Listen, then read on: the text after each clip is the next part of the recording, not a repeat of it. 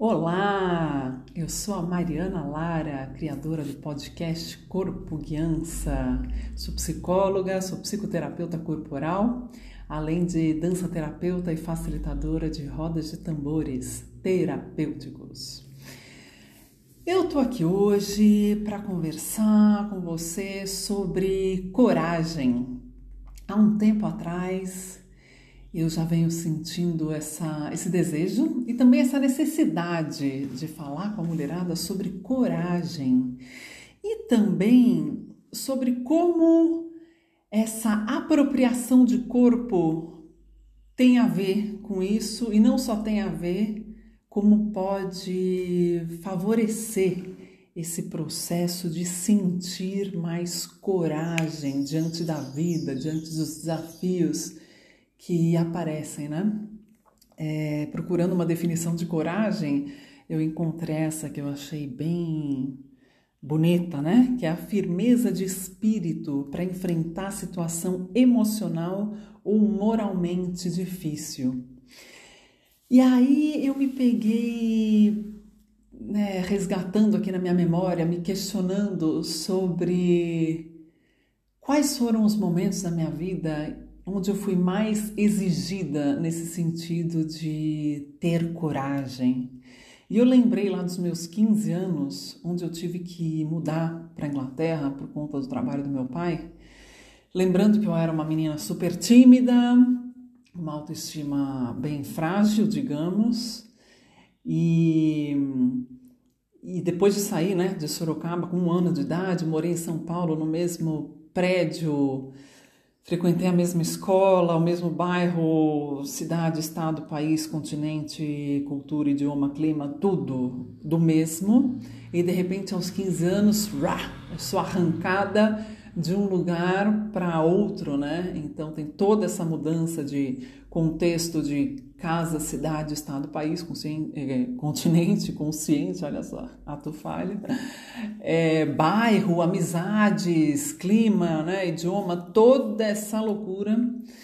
Então eu acho que o primeiro momento que eu me lembre, né, que eu tenho consciência que eu precisei enfrentar medos assim no dia a dia mesmo, foi nessa, nessa situação de passar a frequentar uma escola internacional num idioma que para mim até então era só uma matéria da escola, né? Inglês. E, e aquilo foi punk, porque eu lembro que eu entrei na metade do ano, então eu era a única esquisita, diferente, né, na escola, em pleno meio do ano, é, numa escola que, quando eu cheguei, tinham 43 nacionalidades, né? Ali foi difícil, eu lembro que era um, era um baque, né? É, eu acho que muitas vezes as pessoas têm esse delírio em torno do exterior, de pensar que na gringa é tudo melhor, tudo mais fácil, né? Esse romantismo é que não existe na prática, né? É lógico que tem prós e contras, todo lugar, como tudo na vida, mas fato é que chegar num lugar que você não fala o idioma fluente, em plena adolescência, né, que já é um processo de grande desafio de construção de identidade, essa coisa toda, né? Quem sou eu? Quem sou eu no mundo? Quem, quem sou eu nessa família? Quem sou eu nesse país e tal? É, me deparar com putz, com frio bizarro, com escuridão, é, não saber me comunicar ao certo, nem comunicar as minhas necessidades mais genuínas daquele idioma, né? Aquilo eu lembro que foi um. Putz, precisei, precisei de coragem, assim. Eu lembro de no começo, nos intervalos das aulas, assim, sentar no corredor e chorar. E chorar simplesmente por me sentir incompreendida, com saudades das minhas amigas, com saudade desse lugar que era uma zona comum, né? E aquilo não ter. Eu nem sabia, olha só, não tinha essa consciência, estou pensando nisso aqui agora, mas o caminho que me fez encontrar ganchos de identificação e de modo que eu me sentisse mais à vontade, mais segura, mais pertencente foram os esportes. Olha só, já estava o corpo se fazendo presente. Eu nem tinha essa consciência na época, hein? Mas foi o vôlei, foi o tênis. Embora eu fosse um fiasco no tênis, um fiasco. É, o fato de pertencer a um time foi, pertence, né, foi essa sensação mesmo, né? Sentimento de pertencimento, que eu acho que isso muito favorece. E o, o vôlei, sim, o vôlei realmente aí eu, eu reconheço que eu me destacava. Eu era uma boa menina jogadora de vôlei na ocasião, né? E isso favoreceu muito a minha interação social mesmo, né? O meu é, fato de eu conhecer, né? Um caminho possível para conhecer amizades e tal, né? E aí, aos 17 anos, quando meu pai foi transferido para a Colômbia, eu tive que ter um ato de coragem ali também, que foi decidir onde eu iria morar. Com 17 anos, onde eu iria morar?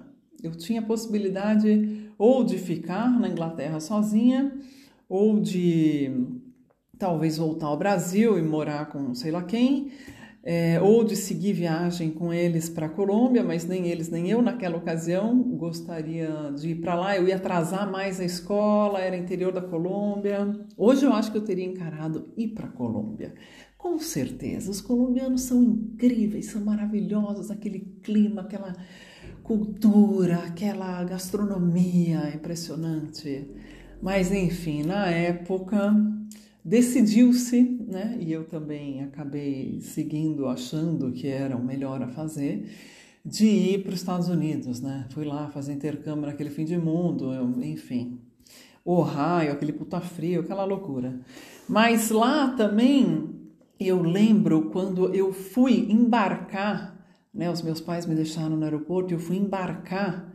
Eu tinha 17 anos, eu estava saindo de casa e me veio aquela sensação de cara, eu não sei se eu volto para casa. Ao mesmo tempo que é uma adrenalina maravilhosa, assim, gostoso, né?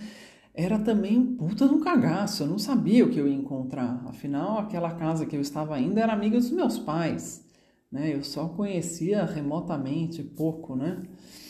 É... Enfim, então ali também foi um outro recomeço de, embora né, o, o idioma já não fosse um, um grande desafio, uh, era um outro lugar, né, um outro clima, puta, seis meses de neve, uma friaca, enfim, né? E eu me deparei também com um ambiente doméstico hostil, né? E que isso foi uma convocatória barra um grande convite a ficar fora de casa muitas vezes para buscar, enfim, potenciais atividades fora de casa, o que foi bom. E aí um ato de coragem também, eu acho que foi um dia, eu acordei, eu falei, eu quero ir embora desta merda, eu não quero mais ficar aqui. Eu já tinha concluído o básico que o Ministério da Educação é, exigia na ocasião, né? E decidi que eu ia embora, que eu ia voltar para o Brasil. Então, eu acho que muito cedo eu fui convidada a pensar em decisões, assim, relativamente grandes, né? Putz, que país você vai morar, né? Onde você vai estudar, o que você vai fazer da vida, com quem você vai morar, que cidade, enfim.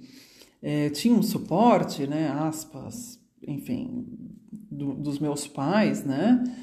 Mas enquanto suporte, suporte emocional, vamos falar sobre isso mais a fundo, da subjetividade dessa história? Não, de jeito nenhum. Era coisa prática, né? Talvez nem eu soubesse na ocasião o tamanho da decisão que tinha nas mãos naquela ocasião, né? Aí, eu tô falando aqui de coisa mais leve, né? Assim, hoje eu vejo como mais leve. Eu acho que na época até foi um motivo de crise, eu não lembro, mas deve ter sido, né? E aí eu lembro que 2019, aos 27 anos, que eu estava quase ali numa mudancinha de setênio, né? Que foi um ano bem marcante na minha vida.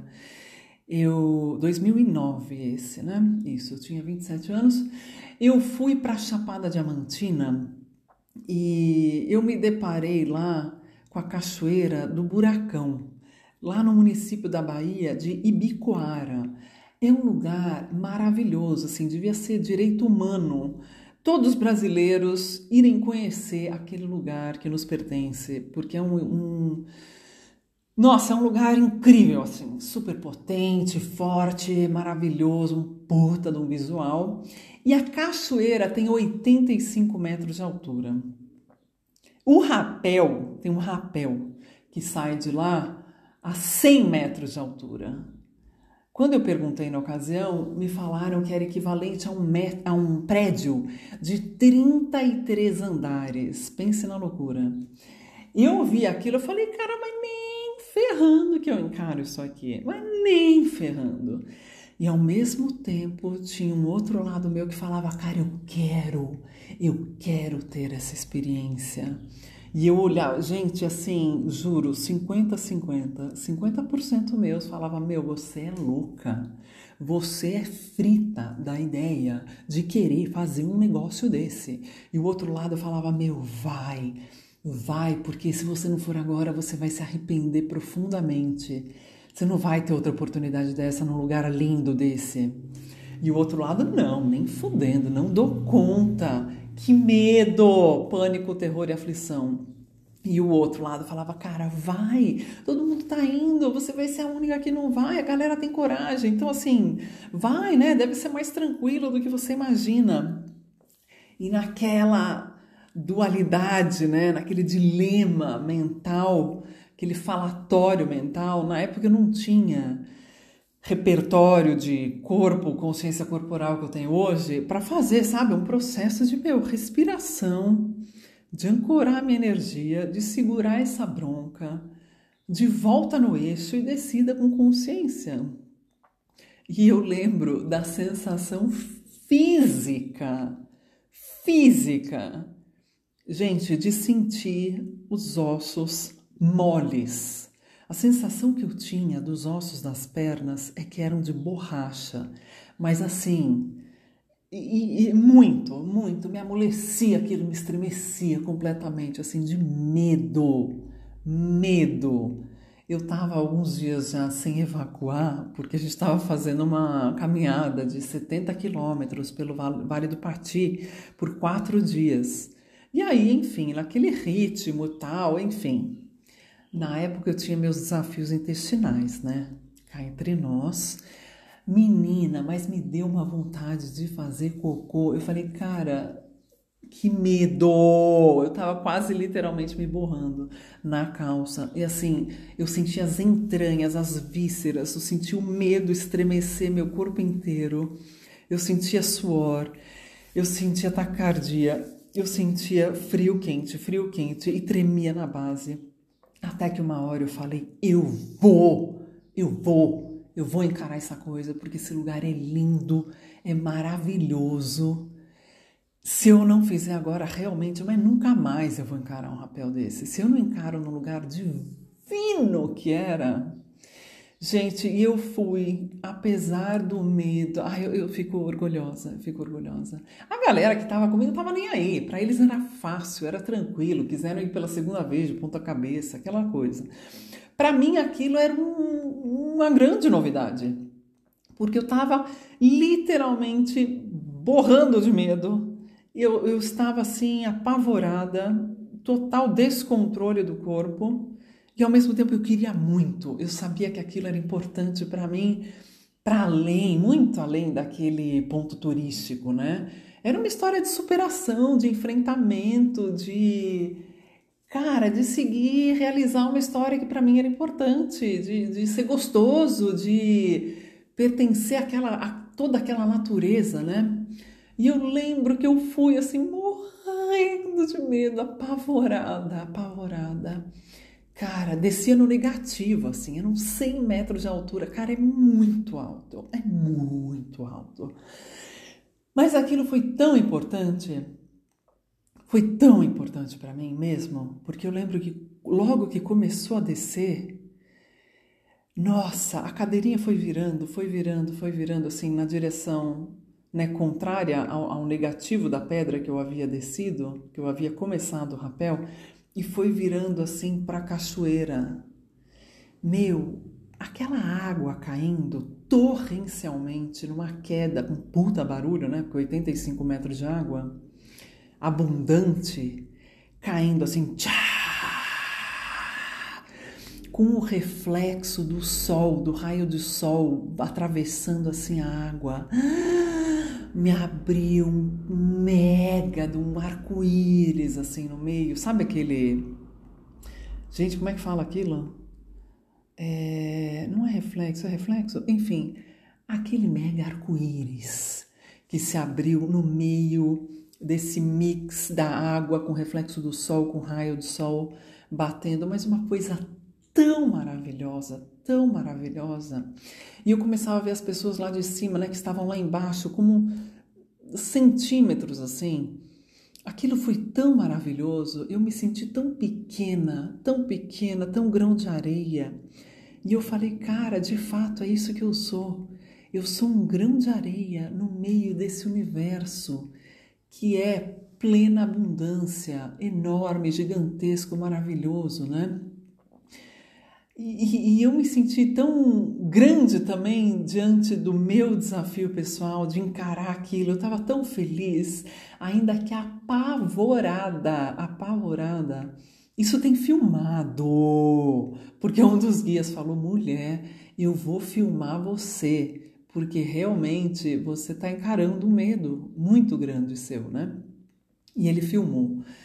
E, e, tem isso registrado. Vou ver, vou ver se eu compartilho, se eu encontro para compartilhar publicamente. E aquilo, nossa, foi uma experiência assim espiritual, sabe? De lidar com medos, lidar o quanto a gente é pequeno, lidar com o quanto a vida passa rápido, o quanto eu perderia aquela oportunidade de ver tamanha beleza Olha, esse cânion do buracão é uma coisa impressionante. Foi assim muito marcante. Foi maravilhoso. A sensação depois, quando eu desci, caí naquela água né, gelada. Caí não, desci e depois mergulhei naquela água gelada. Eu falei, gente, obrigada, obrigada vida Obrigada, universo, obrigada aos meus amigos que me incentivaram, obrigada a esses guias que, né, que foram os guardiões minha, da minha descida. Puta, aquilo foi um tesão, assim, foi um tesão. Foi uma lição de vida, na verdade, né? Muito além do que aquela atividade, assim, é, esportista, esportiva, né? Radical.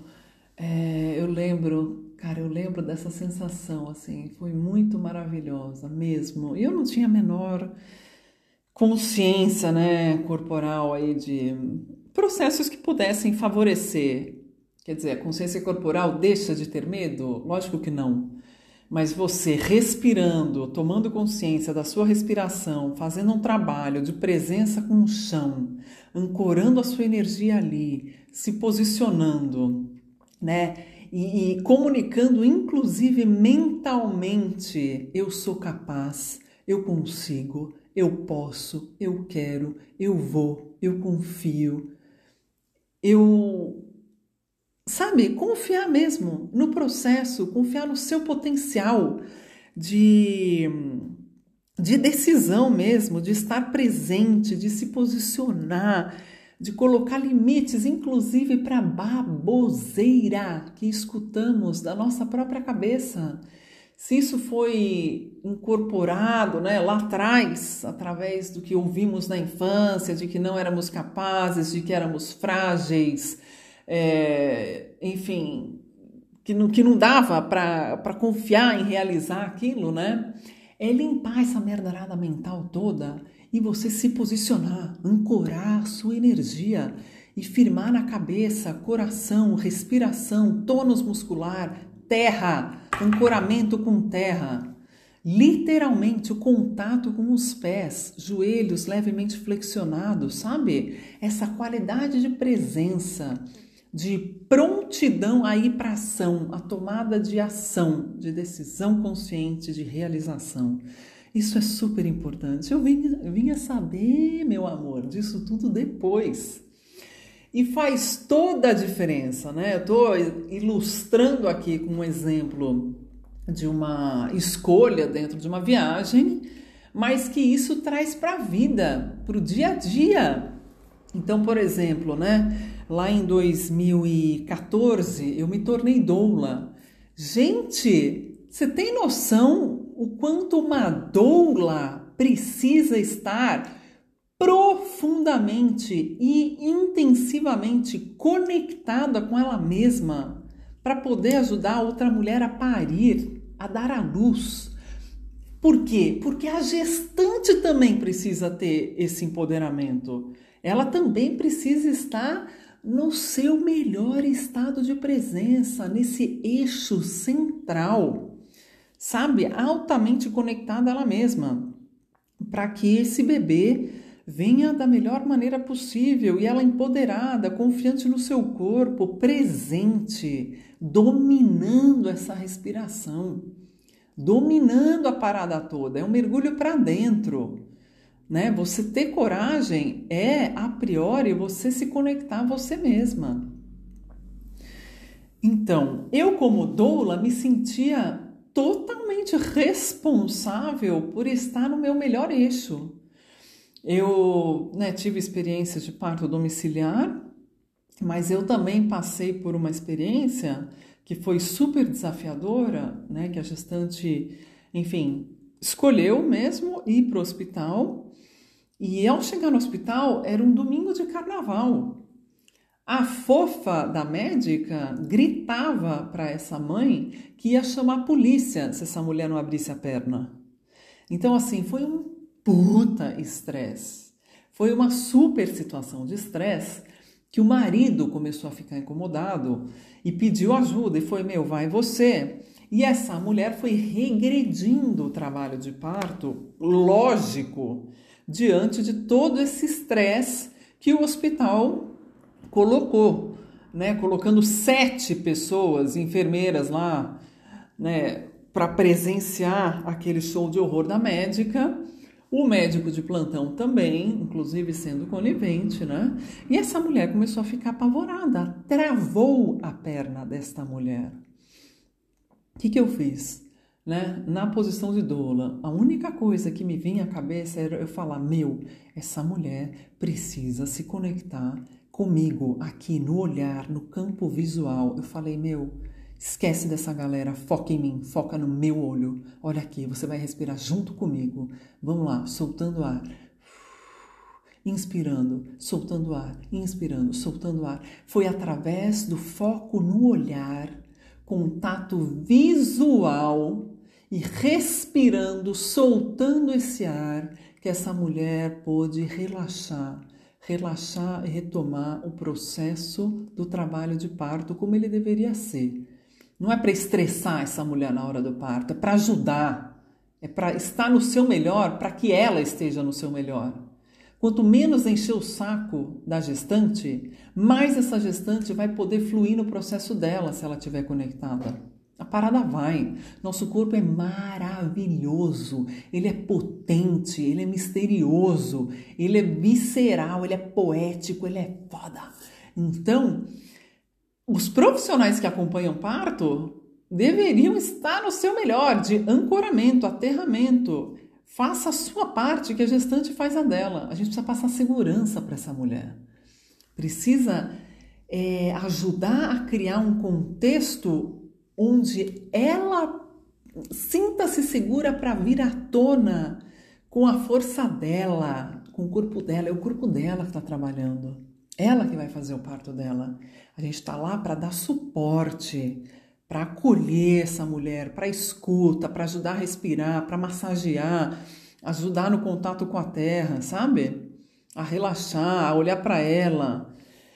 Então, é, esse parto específico, eu acho que foi o que mais me chamou na chincha, do tipo, opa, é aqui agora. Porque a obstetra virou e falou assim: você vai junto para a sala de operação. Uh!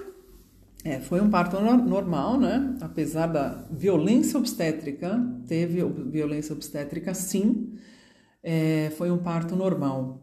E aí entrei junto com essa mulher e ainda dentro da sala de operação, ajudando ela a respirar. Foco, olha em mim, olha em mim. Tipo, desconsidere toda a baboseira que ela tá falando de violência e foco em mim. A gente vai junto aqui dar luz nessa criança nesse processo de respirar, se conectar muito forte, muito forte com ela mesma, com o corpo dela.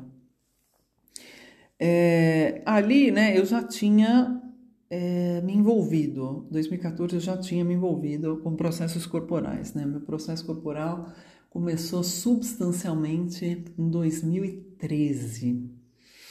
É, que eu vivi, né, evoluções lá no meu corpo. Para quem tiver curiosidade em saber mais, escute o primeiro episódio desse podcast, que é sobre ah, um pouco sobre quem eu sou. Lá eu falo mais sobre isso.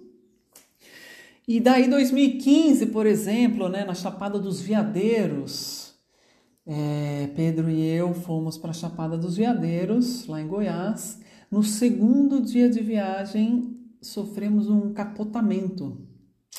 Quase morremos nessa ocasião. Foi assim, bênção divina, proteção universal, chame isso o nome que for.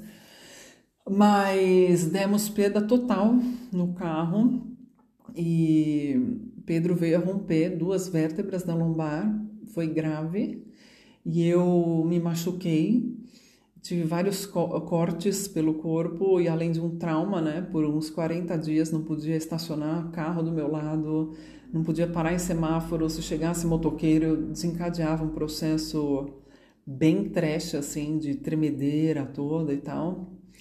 E aí eu lembro que eu voltei e eu conheci, voltei da viagem, né, desse show de horror, e eu voltei e conheci a minha dança terapeuta, né, que veio ser minha terapeuta depois. E ali já ritualizamos um processo no corpo de eu ocupar o meu corpo, apesar do medo, apesar daquele registro corporal que havia ficado do medo. Eu fiquei muito assustada, né? Fiquei traumatizada mesmo, né? Crise de choro, depois, teoricamente, aleatórias, né, aspas, do nada, né, eu lavando louça eu começava a ter crise de choro e tal, de bem experiência marcante pós-traumática, né, de acidente, assim, a memória falhou, não lembrava das coisas. Só que aí eu tive que chamar meu corpo na chincha também, porque estávamos só nós dois lá, Pedro imobilizado, e eu tendo que brigar. A gente estava com carro alugado, né? Eu tendo que brigar com os caras da, da locação lá de carro de Brasília é, pedindo suporte, né? Pedindo ambulância, transporte para ser deslocada para Brasília e tal, e tomando todas aquelas decisões, né? Eu machucada, traumatizada, em plena pânico, terror e aflição, Pedro imobilizado, deitado 24 horas. E, e, enfim, chamar na chincha para tomar decisão, tive que resolver tudo, inclusive brigar por direitos óbvios que deveríamos ter tido, né? É, então, é, esse é um exemplo né, de, de coisa ruim, assim, que você tem que ter uma tomada de ação na hora, imediata, você não tem escolha. Questão de sobrevivência, questão de direito básico, questão de pedir ajuda, né? De, enfim, ambulância, de virar carro, desvirar o carro, tirar a pessoa de dentro, sair de dentro, ter que tomar decisão num lugar no meio do nada, sem sinal de telefone, internet, sem ninguém por perto, estrada de terra, só uma loucura, né? Aquele momento, adrenalina master, cortisol master, e como que se lida com isso. É, né? Eu lembro que foi uma pessoa, inclusive, me ajudar a respirar, respirar para eu voltar para o meu prumo, né? Então, são exemplos assim é, e que, e que podem afetar né, muitas coisas na nossa vida, muitas tomadas de decisão. Então, às vezes, né, quem, quem tem vontade de se envolver com alguém, mas ai, tenho medo de relacionamento, tenho medo de ser machucada. Cara, é isso, tamo aí. A vida, na minha percepção, a vida é uma só, né? A gente está aqui agora. É, se eu tenho sonhos, tenho coisas que me movem o coração, vou deixar de viver com medo de que vai ser ruim, que vai machucar e tal. Se fosse isso, a gente não faria nada. Então, eu acho que né, na, na, minha trajetória tenho exemplos é, mais banais, né? Mas eu tenho exemplos foda também. Já tive medo de me envolver também, mas ia deixar de namorar, ia deixar de me juntar com o Pedro na ocasião porque eu queria, porque fazia o meu coração bater mais forte. Porra, lógico que não. Eu quero, eu quero viver experiências, quero me sentir viva, viva. Tive que ter coragem também de me separar depois, agora, esse ano dele? Claro que tive coragem, ainda mais quando se envolve filho. É isso, é jogar na balança uma série de coisas. Você não responde mais só por você. Mas e aí? Eu sou uma pessoa que eu não me contento com pouco. Eu não sei você, mas ficar acomodada não é para mim, não foi nessa vida. Eu quero mais, eu quero mais. Eu quero relacionamentos de amizade, eu quero relacionamento afetivo, eu quero me apaixonar, eu continuo acreditando no amor, apesar de né, já ter sido traída lá atrás, apesar de ter terminado recentemente um relacionamento, né, pai do meu filho, com Pedro, eu continuo acreditando no amor, eu quero eu quero amar até o dia que eu morrer, entendeu? Feliz, amando, amando. Venho de uma família muito louca, disfuncional, venho. É por isso que eu vou deixar de querer ter minha família? Não! Foda-se! Vou querer ter a minha família, tenho a minha família ampliada, escolhida ainda da vida, né? Inclusive, família teve um processo de coragem para romper com pessoas que tinham comportamentos abusivos e tóxicos? Sim, sim. É preciso coragem? É. Por quê? Porque pai e mãe são as figuras que te trazem ao mundo, né? Que nos trouxeram ao mundo. É um processo difícil romper? Lógico que é. É uma merda? Lógico que é. Mas e aí? Não é porque é pai e mãe que tem aval de dizimar a tua felicidade, de acabar com o teu potencial de viver uma vida digna de ser feliz, de se realizar, de ter autoestima, de ter amor próprio, autorrespeito, de se envolver com as pessoas que você quiser, né? Então, assim, não é porque é pai e mãe e que tem, e tio, sei lá, essas coisas, né, outras esferas aí de parente, que tem aval para barbarizar. Então é preciso botar limite? É preciso botar limite, minha gente. É isso, chega de migalhas. Chega de aceitar a barganha afetiva e qualquer coisa que te bote para baixo, que te sugue energia, que faça da tua vida um ambiente muito mais inóspito, indigesto, né? Vamos alto lá. Acho que já está na hora de chamar a postura do guerreiro aí, ancorar bem os pés no chão, se posicionar diante da vida e fazer melhores escolhas. Hello, my dear! A vida é hoje! Vamos fazer essa parada acontecer hoje a teu favor. Mas não espere de família, não espere bom senso, né? Não espere é, equilíbrio emocional, preparo emocional, porto seguro, coerência. Gente, ninguém mais acredita em Papai Noel, né? Vamos lá. Então, assim, coragem para estar na família que te agrega valor, que te traz para um lugar de saúde mental, de alegria de viver, de desejo por viver, de querer ser uma pessoa melhor a cada dia. Então, seja de sangue ou não, tanto faz, na minha perspectiva, é que você crie sim relações saudáveis que te coloquem para cima, com pessoas que despertem o seu melhor, né? Não groselha, tipo esse ano, cara, em pleno 2021, eu tive que ouvir groselha de priminhas e priminhas que diziam assim: ai, mas você devia voltar a ser carinhosa. Ai, porque você devia voltar a ser aquela pessoa leve, boazinha. Quer dizer, ninguém parou no tempo lá atrás lá atrás com quem eu era aos sete anos de idade. E assim, quem você é hoje aparentemente não agrada mais, entendeu? Então, meus amores, aperta aquela teclinha do foda-se, sabe, meu bem?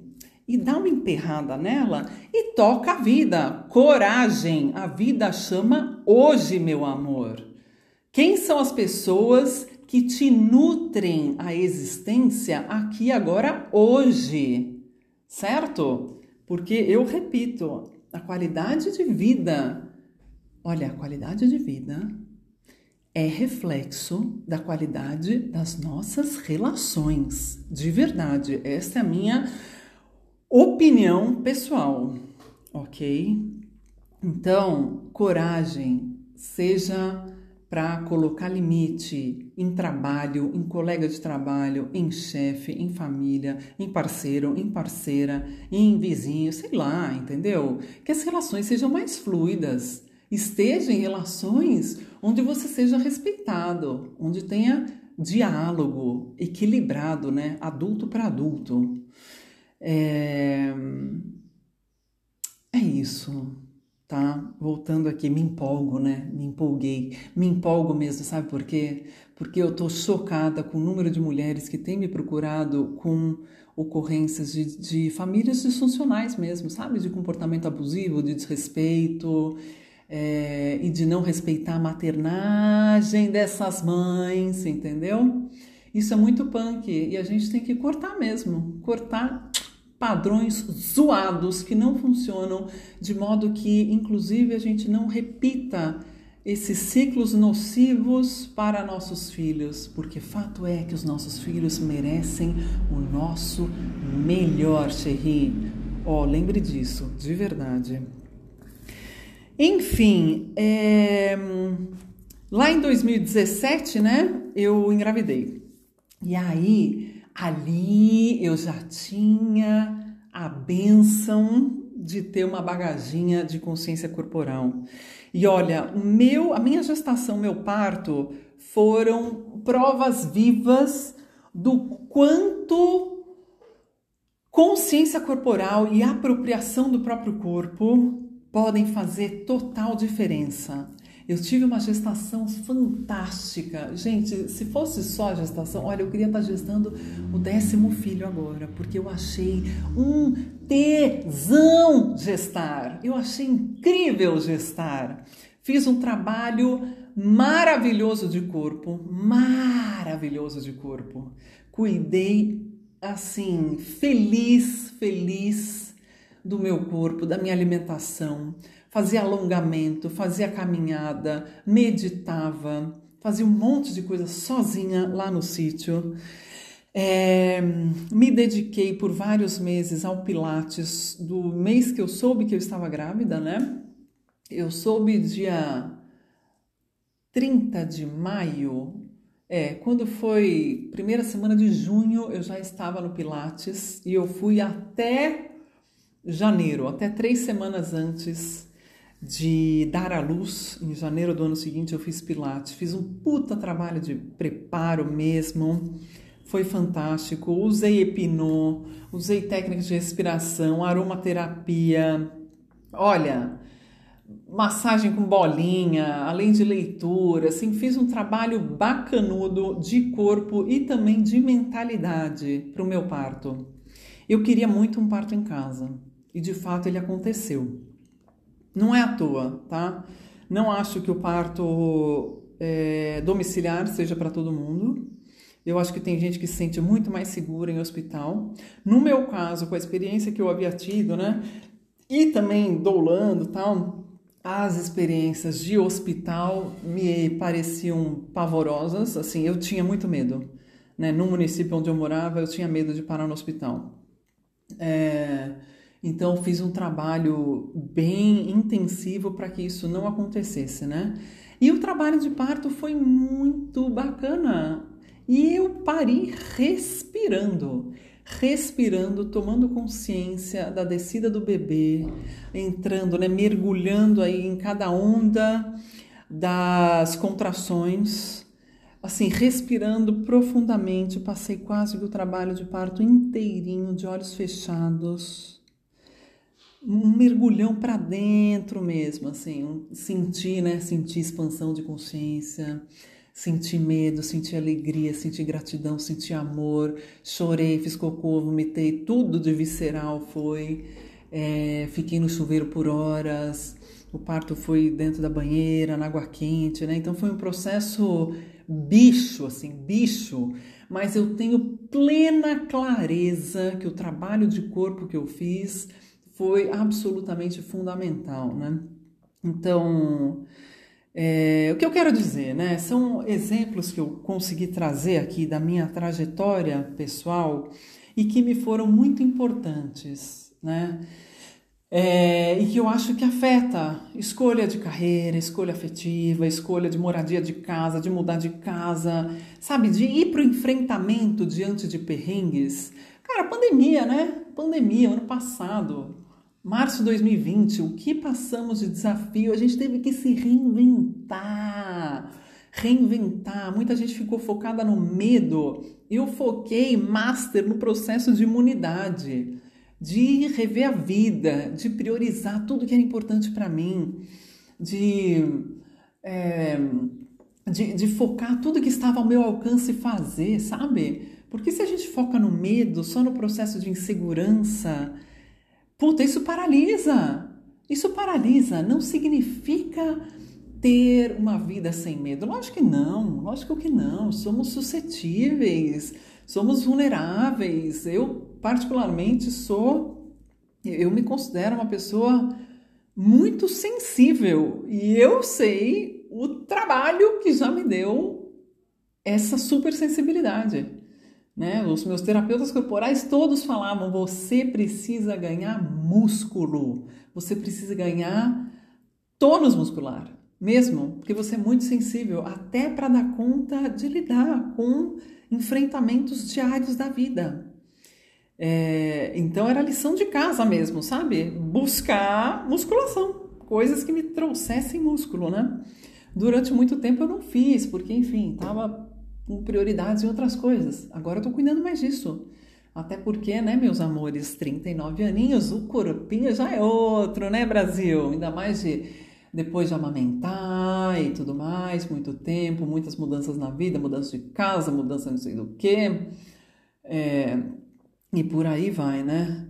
Então, hoje faz mais sentido e eu tô sentindo literalmente na pele, fisicamente e simbolicamente, no mental, na mentalidade é, que esse aterramento, né, esse ancoramento, esse contato com terra mesmo, gente, é apropriação do corpo, é se apropriar da própria presença na vida, apropriar do próprio contato com a realidade e o que se faz com isso, com o que se tem ao alcance. Sabe? Não é, ai, um dia, o ideal, quando eu tiver isso, quando eu tiver dinheiro, quando eu tiver tempo, quando eu tiver, ai, academia ideal. No... Meu, esquece. O ideal não vai rolar. É fazer o possível com o que se tem na mão aqui agora, hoje. Começando hoje, né? Então é é trazer esse poder de decisão diante da própria vida para você. É trazer essa responsabilidade, essa disciplina, incorporar isso em tudo que se faz. Aí que está, meu amor. É chamar para autorresponsabilidade tudo que se ingere, tudo que se traz para dentro da cabeça, é acabar com essas vozinhas insuportáveis que falam, né? Ah, mas você vai se expor, mas você não consegue, mas tem gente que faz isso melhor, e não sei o que, essa presepada toda que muitas vezes ouvimos dos outros, né? Mas ó, pode criar, abrindo um parênteses, repare que quem fala merda de você, muito provavelmente faz menos do que você. Então, assim, inspire-se por quem faz mais do que você. Inspire-se nessas pessoas que te motivam, sabendo ou não, né? É, a ser algo, a ser, a ser maior, a aprender mais, a desafiar você dos seus limites. Cara, olha aqui eu nesse podcast, sinceramente, eu acho que isso é um ato de coragem, inclusive. Sabe quando lá atrás eu iria me dispor a fazer esse podcast? Jamais, nem passaria pela cabeça, entendeu? Mas o que me motiva? O que me motiva é me conectar com mulheres que tenham buscas afins do que eu. É me comunicar com pessoas e me conectar com essas pessoas que possam se beneficiar das presepadas que eu já passei na vida e da bagaginha que surgiu disso aí. Quero me conectar e quero falar para pessoas exclusivamente que tenham interesse em ter mais coragem na vida, em se posicionar, em se apropriar da própria história, em ser a protagonista da própria história. Eu estou interessada em alcançar milhões? Não, de jeito nenhum. Se alcançar, ah, isso é consequência, sei lá, enfim, de um processo. Mas eu estou focada em é, conversar, me comunicar com pessoas que as coisas que eu tenha para compartilhar façam sentido. Então, se você for essa uma única pessoa que faça sentido ouvir esse tipo de conversa, né, ter esse tipo de conversa comigo, eu já estou realizada, muito mais do que ter 50 de que estão aí comendo salsicha, vendo o Jornal Nacional e só criticando os outros e não fazendo nada para sair do lugar, entendeu? Então, eu tô com você que quer mais, que quer mais da vida, apesar dos medos, apesar da insegurança, apesar das loucuras familiares que já viveu, entendeu? Eu quero me conectar com a sua força, com o teu potencial criativo, com a tua amorosidade, com a tua capacidade de sonhar e de se reinventar e de ser a mulher que você deseja se tornar. Esse é o ponto, entendeu? Esse é o ponto. Eu quero estar com essa mulherada que não se satisfaz com pouco, que não se paralisa com medo de julgamento. Sabe? A vida é uma só, vamos aí, bota esse monte de sonho que você tem para além do papel, bota em ação. Coragem, minha querida. Vamos lá, vamos juntas.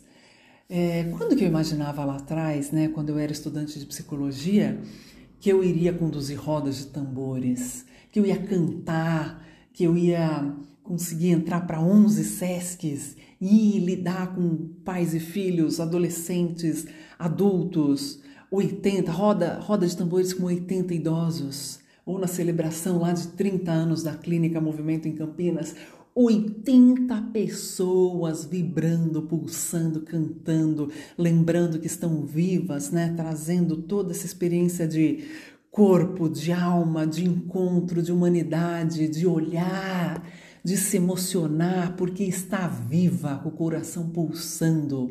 E se eu estou viva, eu tenho a capacidade de transformar. Se eu não estou feliz no meu trabalho, eu me sacudo toda e vou buscar novas possibilidades.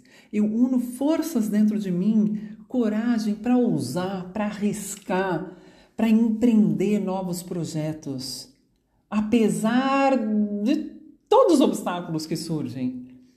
Sabe? É, de propor para o mundo a tua voz. A tua voz é única. Ninguém passou pelas experiências que você passou, minha querida. O que, que você tem a contribuir para o mundo? Eu tenho certeza que tem coisas que só você pode falar dentro do seu lugar, né? Experiências que você viveu e que outras pessoas podem se conectar a você. Que você pode ajudar, você pode inspirar, você pode fortalecer outras mulheres que ainda precisam de um empurrãozinho a mais, outros homens, enfim, seja lá qual o público da sua atuação, né? Tem habilidades que só você tem e que você pode contribuir. Eu acho que parte do meu trabalho é, por exemplo, ajudar as pessoas a lembrarem da vida que habita nelas mesmas, de sentir o coração pulsar, de sentir que estão vivas e que têm o poder de decidir o que querem para a própria caminhada. Isso é maravilhoso. Então, minhas queridas, é, o que eu vim para falar aqui hoje era isso. Era compartilhar um pouco de exemplos para ilustrar que eu sinto que é, a coragem e o medo bateram na minha porta, juntamente de mãozinhas dadas, sabe? Um chamando o outro horas de momentos que eu estava com, com um cagaço e que eu falei, não, vamos, vamos para ação, vamos encarar isso aí. E, e horas, talvez, né, que de tanta coragem você fala, ai, será que eu devia ter medo disso, né? Mas enfim, seguimos de mãos dadas e que o medo não te paralise. Eu não estou convocando aqui, nem convidando aqui ninguém a se colocar em situação de alto risco, não é isso mas é se permitir sonhar e se permitir realizar esses sonhos. Isso que te move, isso que te dá brilho nos olhos, que faz seu coração cantar mais alto. Essas coisas que são grandes motivos para você levantar da cama de manhã. Entendeu? Precisa revolucionar a vida, mudar de carreira, mudar de casa, cidade, estado, país consciente. Gente, de novo eu falando disso, olha só, continente eu quis dizer. Eu já passei por isso. Não estou falando que foi fácil, não estou falando que foi 100% leve, mas foi possível. Olha eu aqui. Olha, eu estou feliz. Ainda que né, tenha obstáculos na vida e tal, ainda tenho meus desafios e tal, e eu sei que outros muitos virão porque eu quero mais. Eu estou feliz, eu estou bem, eu acho que eu estou numa fase excelente de relações humanas. Eu tenho realmente contato com pessoas que eu quero estar, que eu escolho estar, que fazem sentido eu estar, pessoas que me colocam para cima, terapeutas que me colocam, né, com tomadas de consciência importantes, não estou falando só passar paninho na cabeça, não, não, não é por aí, porque não viemos ao mundo a passeio, não é mesmo? Mas assim, que me ajudam a dar passinhos importantes nessa escada da vida, nessa estrada da vida, né? Subindo degrauzinhos, amadurecendo, honrando a própria história e ao mesmo tempo é, tendo compaixão também, por mim e por figuras que fizeram parte da minha vida, mas pensando em olhar para frente, né? Em, crescer, em desenvolver, em realizar, em, em autonomia é, financeira, emocional, é, sabe? De se apropriar mesmo, me apropriar dessa presença de estar comigo mesma, estar com o outro, estar com meu filho, estar a serviço do mundo, né, da vida, assim, o que, que, que eu quero contribuir para que eu possa fazer desse tempo-espaço chamado vida é, uma experiência que valha a pena, que mais para frente eu olhe para trás com alegria, com gratidão e não com arrependimento ou com medos ou ah, eu devia não sei o que, né?